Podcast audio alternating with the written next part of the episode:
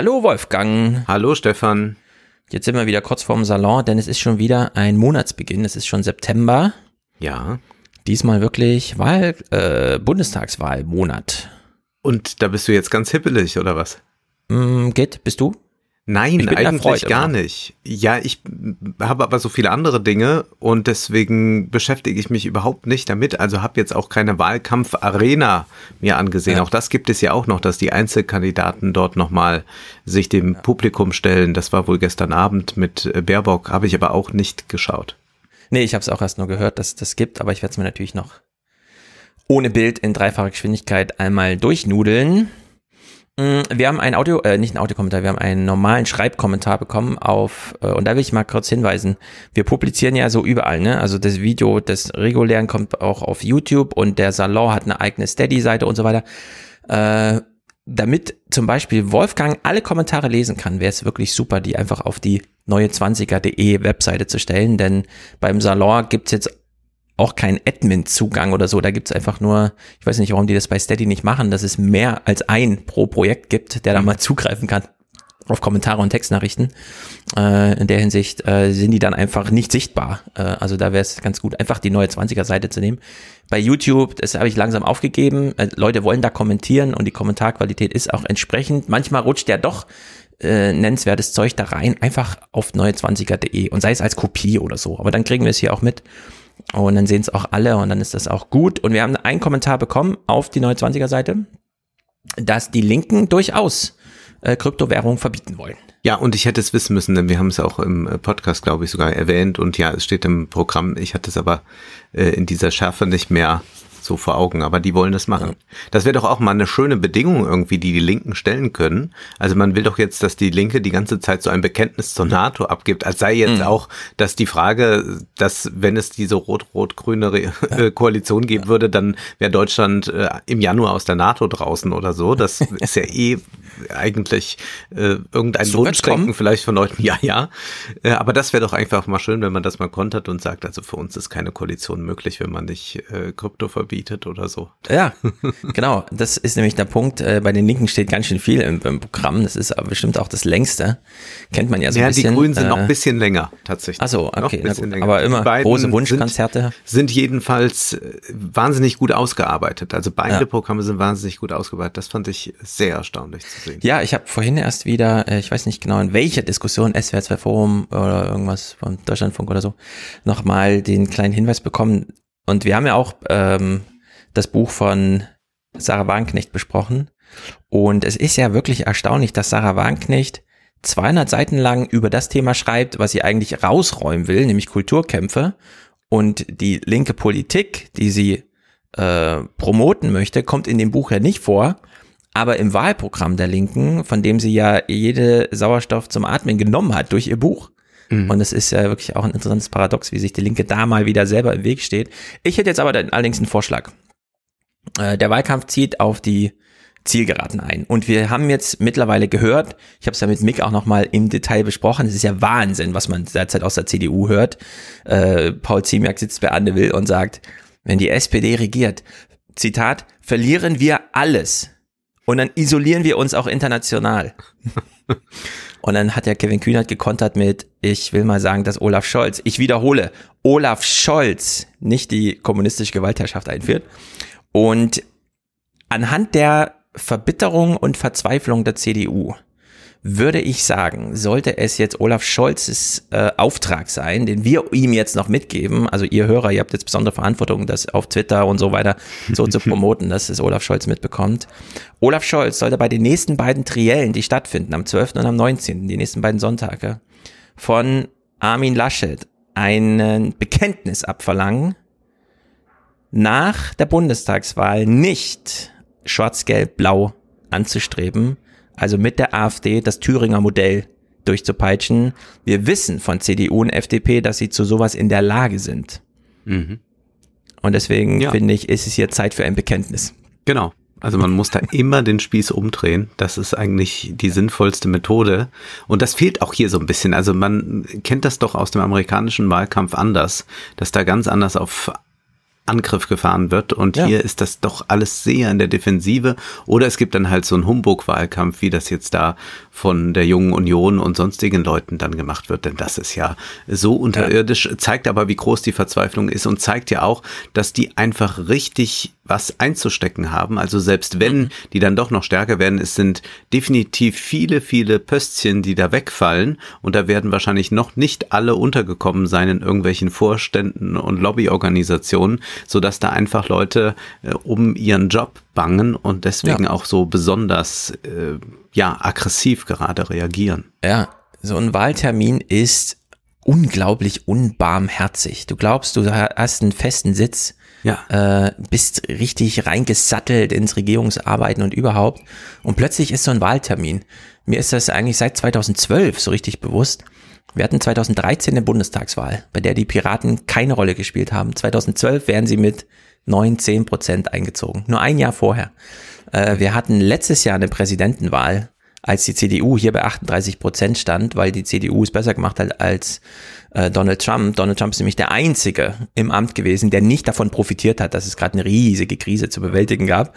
Äh, alle hätten was draus gemacht, Donald Trump nicht. Die CDU hätte hier mit 35 Prozent oder so plus eingecasht und jetzt ist aber das einfach vorbei und die Zeit läuft ein anders und jetzt muss ich damit klarkommen, was natürlich für uns einfach mal auch ein bisschen durchatmen, Zufriedenheit bedeutet und wir können da jetzt so durchsegeln wie du, müssen uns gar nicht dafür groß interessieren. Wir können uns darauf verlassen, die Trägheit ist groß genug. Ja. Äh, da verändert sich jetzt auch die nächsten zwei Wochen nicht mehr viel. Man kann sich nur noch das Theater anschauen und hoffen, dass viel davon bleibt. Und dass die Umfragen stimmen, nicht, dass es dann doch noch ein bisschen anders alles kommt. Also Ja, ich das- bin ja da sehr, sehr vorsichtig, Ja, ja, was ja. all solche Prognosen anbelangt. Aber es sieht auf jeden Fall so aus, dass die CDU nicht gesetzt sein muss und davon gingen wir alle noch aus. Ja. Du hast es ja mal ganz drastisch hier gesagt, also da, du hattest ja die SPD sehr abgemeldet Mhm. und äh, das war dann eine Überraschung, aber das war wirklich für, äh, glaube ich, die SPD auch eine Überraschung. Also das kann mir jetzt auch niemand erzählen, dass das jetzt die tolle Strategie war, die man schon im Herbst vergangenen Jahres sich ausgedacht hatte und jetzt sagt man, es ist aufgegangen, sondern man hat gesagt, wir wissen es nicht und jetzt gibt es dieses Fenster äh, der Geschichte, das sich öffnet und Ja. die Frage ist, ob man äh, durchgehen kann oder ob man nur mal guckt und dann doch wieder zumacht und sagt, ach ja, aber eine GroKo war doch eigentlich so schön und wir verstehen uns doch eigentlich auch so hinter den Kulissen ganz gut. Das sind ja auch immer noch Gefahren, die bei so Sachen mitschwingen. Also da ist ja alles möglich, aber dass überhaupt mal was möglich ist, ist ja nach 16 Jahren Merkel auch schon etwas Angenehmes. Ja, das stimmt. Zur Sache der Strategie will ich mal noch sagen, es ist eigentlich noch ein bisschen schlimmer als, äh, wie du es jetzt formuliert hast, dass es äh, sozusagen nicht auf Eigenleistung Olaf Scholz zurückgeht. Denn Olaf Scholz hat ja durchaus eine Strategie gehabt, nur es war die einzig mögliche überhaupt. Nämlich irgendwie zu, zu versuchen, diese Erbschleicherei. Dass Ja. man den Wählern weismacht, ich bin die bessere Merkel. Eigentlich wollen wir alle, dass Merkel abgewählt ist und auch das Prinzip Merkel also diese Verarmung, äh, diese Verreicherung, die hier stattfand, die Nichtbeachtung des Klimas, die völlige Ausschließung, dass Digitalisierung eine Rolle spielt und so weiter. Also Zukunft spielt einfach keine Rolle.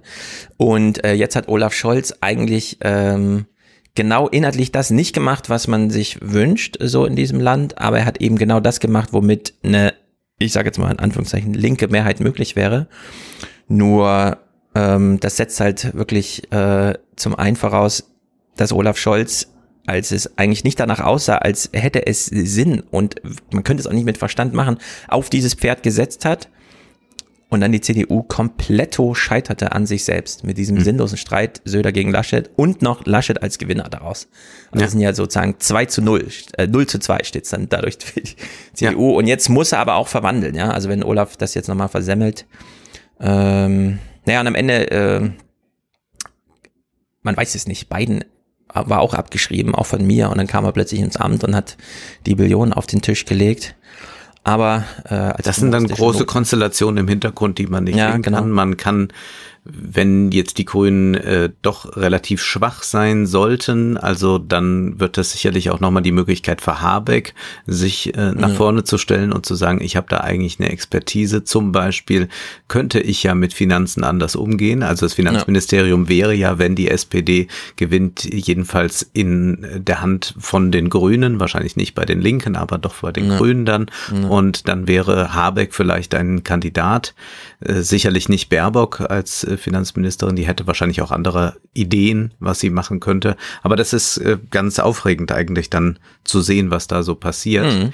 Aber lass uns doch noch ganz kurz über den Streit der Virologen nochmal äh, sprechen. Also wir haben ja, ja den nochmal neu entfacht bekommen, jetzt dadurch, mhm. dass Jan Böhmermann mit Giovanni Di Lorenzo Markus Lanz auf einem Podium saß und dann Lanz vorwarf, dass er vielen Leuten die menschenfeindliche Position vertreten, ein Forum ja. in der Sendung geben würde. Nun bin ich ja auch ein Talkshow-Hasser, habe aber Lanz auch immer etwas daraus genommen. Also ich hasse diese Polit-Talkshows, finde hm. Lanz äh, mitunter sehr gut, auch wenn ich das nicht in so einer Regelmäßigkeit mir ansehe. Ich gucke es auch tatsächlich lieber, wenn irgendwelche Promis da sitzen, irgendwelche ja. Stars von eins, die erzählen, als jetzt Politiker. Und ja, es gibt generell in Talkshows diese Tendenz, dass wenn alle Menschen sagen, Feinstaub ist nicht so gut und es gibt aber noch einen Forscher, der sagt, für Kinder ist das besonders toll, wenn die am Auspuff schnuppern, dann mhm. wird er auch mal eingeladen. Das ist mhm. tatsächlich so eine äh, Tendenz, die hat ja äh, Herbert Marcuse schon als repressive Toleranz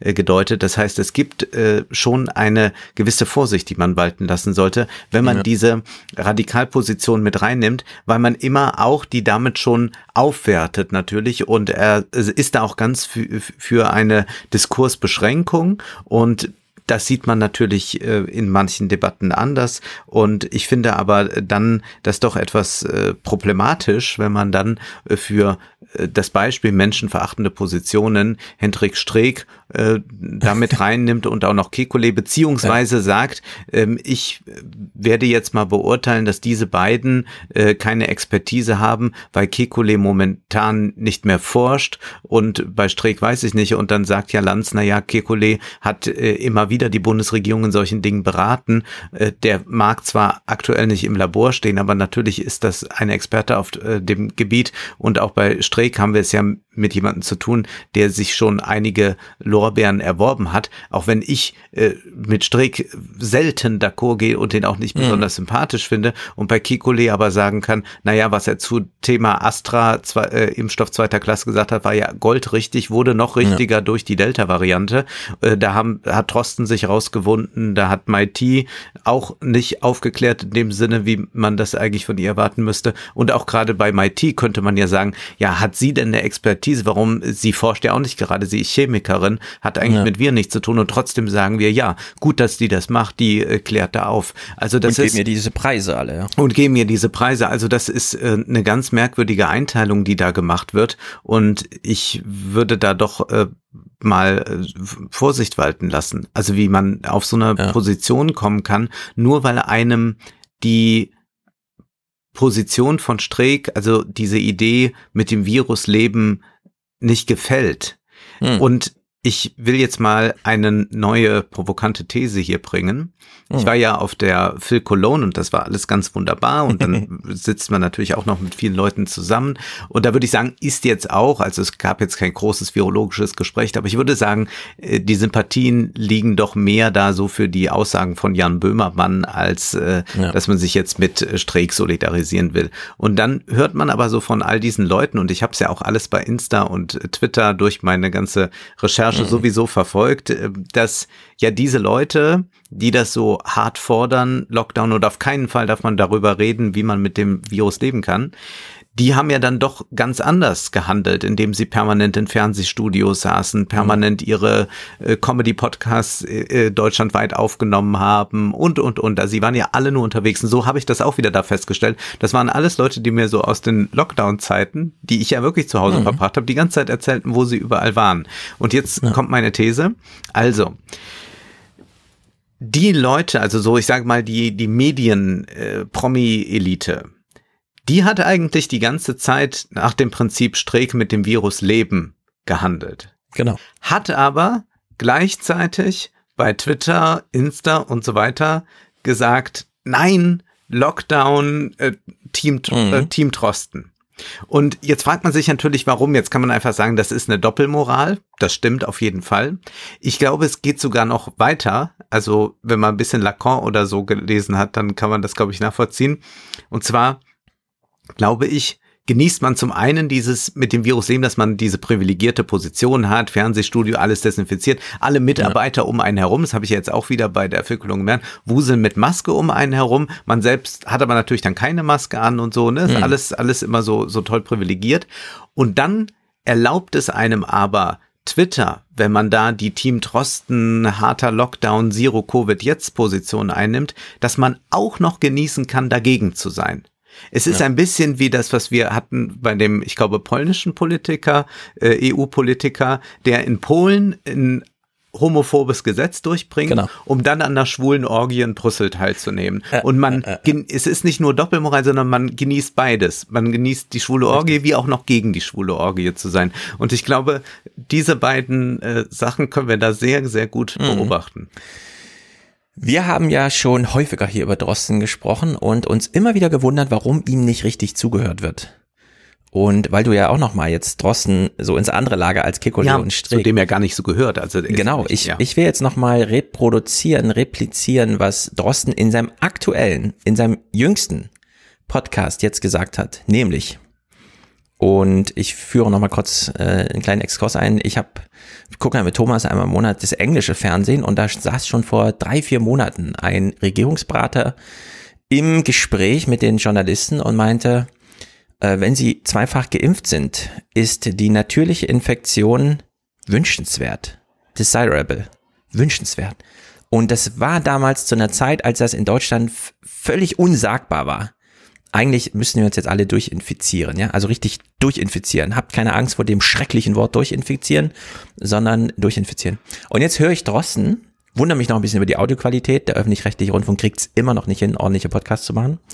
Und stelle fest, dass Drosten genau diese Ansicht ist.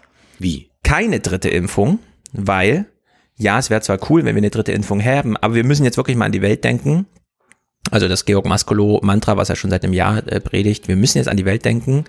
Keine dritte Impfung, weder jetzt und auch nicht nächstes Jahr und auch nicht übernächstes Jahr. Denn jetzt wäre es gut, dann auch infiziert zu werden, um das Virus, der Körper kennt es jetzt, äh, mit dem, das Virus mit dem Körper äh, bekannt zu machen und darüber dann die dauerhafte lebenslange Immunität aufzubauen. Das Virus kommt dann einfach immer mal wieder vorbei, so wie auch die anderen ersten vier Coronaviren. Also auch Drosten wünscht sich jetzt die natürliche Infektion für sich selber, um einfach mit dem Virus leben gelernt, nicht jedes Frühjahr wieder Update, Impfung und so weiter, sondern dann einfach wirklich mit dem Virus zu leben, ganz individuell. Und das fand ich sehr bemerkenswert.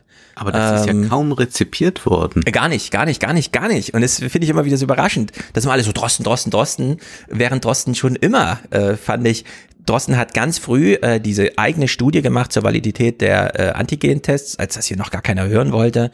Dann setzte sich das so langsam durch und jetzt kommt Drosten aber und sagt, naja, mit dem Testen, das war eigentlich eine Brückentechnologie. Wir haben jetzt Impfung. Wer sich nicht impfen lässt, entscheidet sich ja bewusst, das hat er mhm. schon vor ein paar Monaten gesagt, für die Infektion. Und er hat ja auch in diesem aktuellen Podcast, das ist sozusagen der zweite Kern dieses Podcasts, und das ist auch die Frage, die ich jetzt nochmal habe, äh, an euch alle. Ich verstehe das Prinzip 3G nicht. Überhaupt gar nicht. Äh, denn es ist genau die Situation, die Drosten beschreibt, erlebe ich jetzt mehrfach die Woche. Äh, man hat Kinder, man hat äh, Vereinskollegen, man will wieder Sport machen, das läuft auch wieder. Die Inzidenz in Frankfurt ist 150 und wir haben keine Einschränkungen über die Hygienemaßnahmen. Ja, also Masken beim mhm. Kaufen im Bus fahren, ja. aber es ist, macht jetzt keiner die Vereinstätigkeiten wieder zu und sagt, nee, ihr dürft nicht abends in die Halle und wenn zu ist, äh, also wenn es kalt ist, auch mal das Fenster, die Türen zumachen und so. Und es ist ja nun diese folgende Situation, wie Drosten sie beschrieben hat. Da sind 15 Leute in einer Turnhalle. Infiziert meint ja, nur um das kurz jetzt klarzustellen mhm. für mich, nicht Impfdurchbruch, sondern ich bin dann Träger dieses Virus, habe genau. es, habe aber keine im besten Fall symptomlos. Das verspricht ja. ja. auch, das sieht man ja auch in den Zahlen jetzt in Amerika. Und bei ne, Impfdurchbruch sprechen wir also davon, dass dieses Virus dann wirklich was Hartes bei mir verursacht oder ist Impfdurchbruch auch einfach nur, dass ich dann infiziert bin? Also Impfdurchbruch heißt, du hast wirklich Symptome durch die Infektion. Mhm. Also das bricht die Krankheit durch. Nicht in der Härte, dass es irgendwie nennenswert ist. Ne? Ja. Aber es ist eben bemerkbar, du, es ist sozusagen Anlass für einen Test, würde ich sagen. Ja. Mhm. So, und das ist nämlich der Punkt.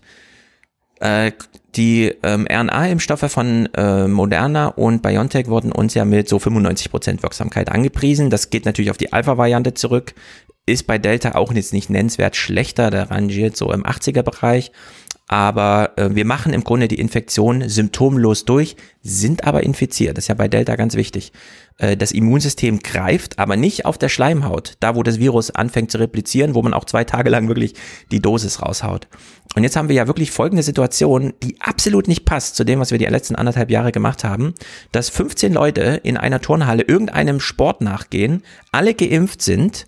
Und jetzt meine Situation, wir waren zu zwölf gestern in einer Turnhalle, äh, die Türen waren zu, alles war zu, es war einfach ganz normale Turnhallensituation. Und dann kommt ein 16. dazu, von dem alle wissen, der ist nicht geimpft, und sagt, ja gut, dann teste ich mich jetzt mal. Und dann habe ich ihn so angeguckt und gefragt, warum testest du dich? Also für uns, du kannst uns nicht infizieren. Wir, äh, uns ist egal, ob du gerade Corona mitbringst oder nicht. Nur das umgedrehte Szenario, dass wir uns für dich testen, dass du sicher sein kannst, du kriegst es gerade nicht von uns asymptomatisch weitergeleitet. Das ist natürlich ausgeschlossen. Wir gehen ja. jetzt nicht zu 15 hier in Pause und testen uns. Ja. Nur weil einer keine, keine Lust 15, hat, sich impfen genau, zu lassen. Ja. 15 mal 5 Euro aus und produzieren so einen Müllberg. Äh, und das wird ja auch nicht verlangt. Ja. Dass wir uns für den einen testen. Also es sind jetzt durch die 3G-Regel sehr viele einzelne, nur getestete, aber ungeimpfte Menschen, nicht genesen, nicht, äh, nicht geimpft, also absolut naiv für das Virus in Empfänglichkeit, die nicht geschützt werden durch 3G. Und die werden Und jetzt quasi wahrscheinlich mit, also mit hoher Wahrscheinlichkeit infiziert von einem ja. Geimpften. Genau, das, das ist die Durchseuchung. Ja. Ähm, und wir diskutieren unendlich viele Sachen mit den Schülern und so weiter. Die Schüler tragen weiter Maske. Ich habe drei U12-Kinder. Ich habe null Sorgen vor Corona bei meinen Kindern, weil äh, die Statistik einfach zeigt, es ist wirklich kein nennenswertes Problem. Seltene Krankheiten beginnen bei 1 zu 20.000 und nicht bei 1 zu 100.000 oder sowas, ja. Also wir haben es wirklich mit einer super seltenen Krankheit bei Corona bei U12 zu tun. Die anderen können sich alle impfen. Und wir diskutieren als zweites am Arbeitsplatz, wo ich mir denke, was für eine alberne Diskussion, als ob sich nicht rumspricht in der Belegschaft, wer hier geimpft ist, ja. Hab ich auch schon den Witz gemacht, dann macht man einfach eine Teambuilding-Maßnahme in Hamburg in einem 2G-Lokal und dann sieht man ja, wer nicht mitkommt weil er an der Tor abge äh, abgewiesen ja. wird, ja. Und dann weiß man, wer hier nicht geimpft ist. So, also am Arbeitsplatz diese Diskussion finde ich albern. Das wird sich auch in zwei Monaten ergeben. Dann weiß man, wer hier, wie die Sachstände sind. Aber dass wir äh, derzeit eine ähm, Freizeitaktivitäts 3G-Situation haben, bei der Ungeimpfte auch nicht wissen, wie gefährdet sie eigentlich sind, sondern reinkommen und sagen, die Regierung verlangt einen Test von mir, also mache ich jetzt einen Test und dann spiele ich halt. Ja, das verstehe ich nicht, weil ich, ich, ich habe dann wieder so den Eindruck, ich muss hier erstmal aufklären, dass wir alle infektiös sein können. Mit der Besonderheit, wir würden es echt nicht merken. Wir sind ja geimpft. Ja. Also wir kriegen es ja, ja, ja, in besonders hoher Wahrscheinlichkeit asymptomatisch. Ja, und dann hast du da so Ungeimpfte zwischendrin, die dann einfach sagen, es ist doch 3G, ich bin doch getestet. Und es ist genau das falsche Prinzip. Also das verstehe ich nicht, warum hier gerade nicht ein mega Aufschrei ist, um wirklich Leute zu schützen, denn wir haben 30 Prozent ungeimpft oder so, 30, 40 Prozent. Ja. Das sind ja wirklich äh, krasse Zahlen, ja. Aber es ist alles Indoor offen. Es wird jetzt immer mehr Indoor. Letzte gute äh, Woche Sonnenschein und so. Ich will noch naja. mein Pragmatismus-Argument nehmen und wundere mich immer noch, dass es nicht äh, verfängt. Und wir hatten ja hier die Diskussion im vergangenen Salon. Was ist denn das Entscheidende? Der Preis, sagst du? Also was sind Leute bereit zu zahlen und nicht? Und mhm. ich rede dann vom Bewusstsein, von der Ideologie. Ja, ja, dann genau. verdrehst du die Augen. Aber hier glaube ich, habe ich dann leider recht und habe aber selbst mir nicht ja, geglaubt. Ja. Ich habe ja. mir selbst nicht geglaubt und dachte, die Menschen sind pragmatisch, sie sind nicht so ideologisch, aber es muss anders sein. Ich bin spazieren gegangen durch Koblenz am Abend am Samstag und dann sehe ich vor diesen Testzentren, zwei sind da auf diesem Weg, wenn ich dahergehe, wirklich eine lange Schlange stehen von Leuten, die ausgefertigt sind, ja, mhm. halb neun abends ausgefertigt sind, die dann da stehen, bis sie dran sind für ihren Test. Dann müssen sie da die Viertelstunde warten. Und ich denke mir, wie unpragmatisch kann man sein? Warum nicht einmal diese Spritzer sich abholen und dann nie mehr ja. um halb neun auf dem Bürgersteig zu stehen und zu warten, dass man da jetzt gleich ein Stäbchen in die Nase gezogen, gesteckt bekommt? Darf ich das nochmal strapazieren zum Ende? Ja, mach mal. Und zwar genau in diesem Konflikt, muss es alles durchs Bewusstsein gedreht werden oder reicht nicht einfach ein ähm, sozusagen sozialkonformes Verhalten, möglichst frei von solchen Gedankengängen, wo muss ich hier mich wie in Sicherheit bringen und so weiter. Du hast ja auch betont, für dich ist ja Komfort am allerwichtigsten. Mhm. Und Komfort heißt ja, den Weg zu wählen, es nicht übers Bewusstsein drehen zu müssen. Ja. Wie ich auch schon in Ja. der Folge sagte, äh, es gibt jetzt hier Mütter, die von mir lange auch als Impfgegner verunglimpft worden, ohne dass ich sie namentlich nenne, die dann jetzt in WhatsApp-Gruppen schreiben, ich habe mir die Giftspritze geben lassen, damit ich mit meiner Tochter im, im, im Winter jetzt äh, sozusagen alles machen kann, was ich machen will. Und äh, das ist ja genau das, was die Spritze erlaubt, äh, die Impfung. Dass du es nicht mehr durch dein Bewusstsein drehen musst, dass du einfach weißt, äh, mein Körper macht das schon, mein Geist muss nicht mitspielen.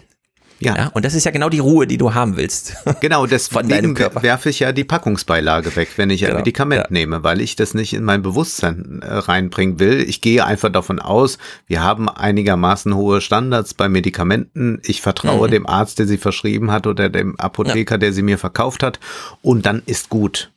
genau. Ja, Und das ist das Ziel. Das ist Wir die wollen noch eine, eine Sache will ich da noch ansprechen, Mhm. wo wir jetzt gerade dabei sind. Es ist ja verrückt, dass man doch immer wieder auf dieses Thema kommt. Man merkt es übrigens auch so im Bekanntenkreis, wenn äh, die Leute so gerade nicht wissen, was sie sagen sollen, sagen sie, ja, mit dem Corona und dann geht sofort wieder eine Diskussion los. Also es ist sehr interessant. Aber wir spielen das mal hier noch ein bisschen weiter durch und zwar diese Sache, dass die Tests kostenpflichtig werden ab, ich glaube, dem 11. Oktober Ja. wurde zum Teil von links kritisiert, weil gesagt wurde, das ist keine gute Idee. Dann können sich ja Leute, die nicht viel Geld haben, sich die nicht mehr leisten und so weiter und Ja, so fort. ja, ja. Ich kann ehrlich gesagt diese Argumentation nicht nachvollziehen. Denn wir hatten jetzt erst einmal sehr lange, in meinen Augen zu lange, die Möglichkeit gehabt, uns testen Hm. zu lassen, obwohl Impfungen schon zur Verfügung Das war standen. Testsozialismus. Ja, man hätte also da vielleicht schon früher das Ja. äh, stoppen können mit den kostenlosen Tests. Und wir haben ja eine kostenlose Alternative. Also die kostenlose Alternative heißt ja Impfung. Und diese Impfung ist gut und die ist sinnvoll und die tut auch gesellschaftlich uns was Gutes.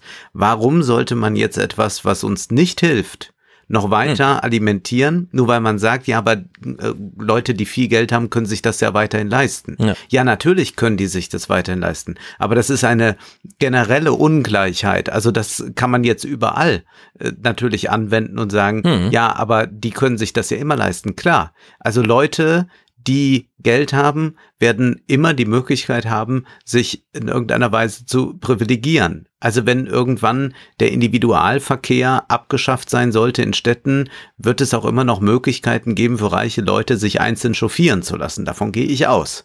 Ja, aber trotzdem würde man immer sagen, öffentlicher Nahverkehr wäre gut, wenn der gratis ist, aber wir würden jetzt nicht sagen, ja, aber dann müssen die Taxis auch gratis sein oder so. Also deswegen ist das für mich nicht nachvollziehbar. Also ich finde, man kann nicht überall diese soziale Karte immer ziehen, denn damit will man eigentlich dann auch überhaupt nicht mehr in irgendeine Richtung voran, beziehungsweise glaubt dann immer an so einem Einzelfenomen, die Ungleichheit Ja. aus der Welt schaffen zu können als, als Ganzes. Und das ist einfach nicht möglich, sondern hier muss man erkennen, es ist sinnvoll, dass es so ist. Es war jetzt lange genug gratis. Das Gratisangebot Impfung besteht. Und jetzt können wir aber nicht noch dafür sorgen, dass das äh, für alle, Mhm. also dass, dass auch noch alle Verrücktheiten gratis weiterhin sein werden.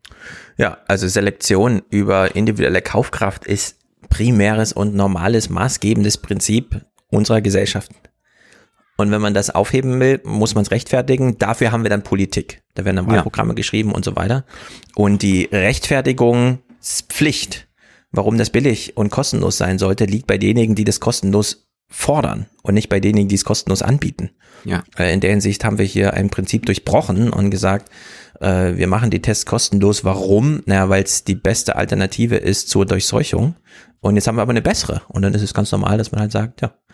Dann greifen jetzt wieder die alten Logiken. Man kann sich ja impfen lassen und die Impfung bleibt kostenlos. Selbst wenn man nicht krankenversichert ist, kriegt man die Impfung kostenlos. In der Hinsicht, äh, ja, ist es wie es ist. Und jetzt warten wir mal die Bundestagswahl ab. Und so lange können wir ja lesen und über Richtig. Gelesenes sprechen. Wir besprechen zusammen ja ein Buch, das wir gelesen haben, Inside Mhm. Facebook von zwei New York Times Journalistinnen. Und dieses Buch hat einen Untertitel, der sehr wertend ist, Die hässliche Wahrheit. Mhm. Und wir werden ja dann feststellen, dass wir von der Wertung nicht viel finden. Nee, Also das taucht Ein nochmal Buch auf. völlig ohne Kommentar und Meinung. Ganz, ganz eigenartig. Also ich fand Ja. manche Dinge dort nochmal sehr interessant zu lesen. So ist es Ja. nicht. Und da können wir auch über ein paar Dinge nochmal ganz äh, klar reden, was ist da mit Facebook jetzt eigentlich zu tun. Aber wir wollen ja auch dann darüber reden, was sind das eigentlich für Bücher, die hier so publiziert werden und dann auch gleichzeitig in allen Sprachen erscheinen. Also das ist ja Mhm. gleichzeitig auf Deutsch und auf Französisch und so weiter, glaube ich, erschienen, dieses Buch. Ja. Tja. Genau, das machen wir. Äh, den Rest nur kurz. Detlef Scheele interviewt sich einfach selbst in der Süddeutschen Zeitung, weil er ein Thema hat, das sich, das sich niemand interessiert. Detlef Scheele ist unser Arbeitsagenturchef und äh, der kennt sich aus mit Rentenrepublik, der weiß Bescheid. Und äh, ein Thema, das sich ja viele gewünscht haben, wir haben ja hier, oder ich habe ja hier äh, sehr wohlwollend über BlackRock gesprochen und die Greenwashing-Vorwürfe wurden ja jetzt von dem ehemaligen BlackRock ESG-Chef selbst nochmal aufgegriffen, Tariq Fancy. Da wurde also auch in Deutschland nochmal interviewt von der Wirtschaftswoche. Ganz interessant, gekoppelt daran, wir sind zementsüchtig und daran wird sich nichts ändern. Das heißt, ein Drittel unseres Klimabudgets ist schon mal weg für Zement. Da gibt es nämlich null Innovation. Und für alle, die ganz aufregendes Leben gerade haben, weil sie sich zähneknirschend fragen, wer wird denn jetzt Kanzler, habe ich ein Alternativprogramm. Einfach mal zu Hause aufräumen. Die Argumente sind schlagend. Äh, seid gespannt. Das ist aber nicht von Mary Kondo, oder?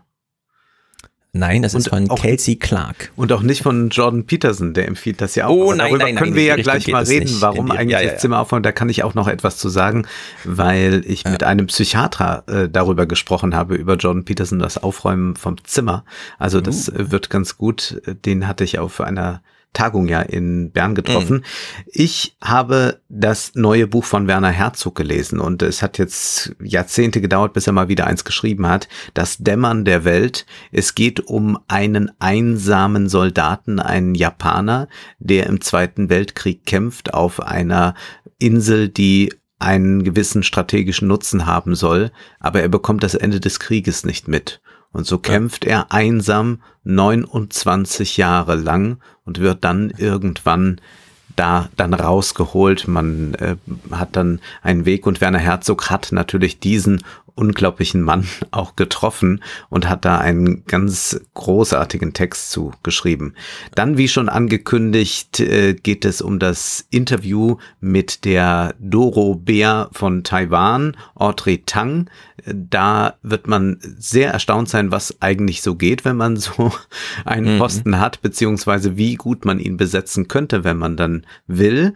Und dann werden wir ganz kurz auf das chinesische Fernsehen blicken. Da sollen Männer, die in Anführungszeichen weiblich auftreten, also stark geschminkt und so weiter, also Mhm. äh, die sollen da nicht mehr auftreten dürfen. Die sollen jetzt verbannt werden und das hat Gründe äh, oder beziehungsweise einen Grund vor allem.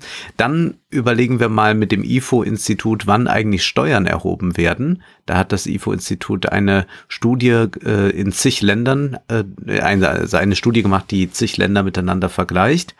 Und wir gucken noch nach El Salvador, denn dort wird Bitcoin als Währung jetzt eingeführt. Mm. Lieblingsthema. Sehr gut. Sehr gut. Dann auf in den Salon. Bis gleich. Bis gleich.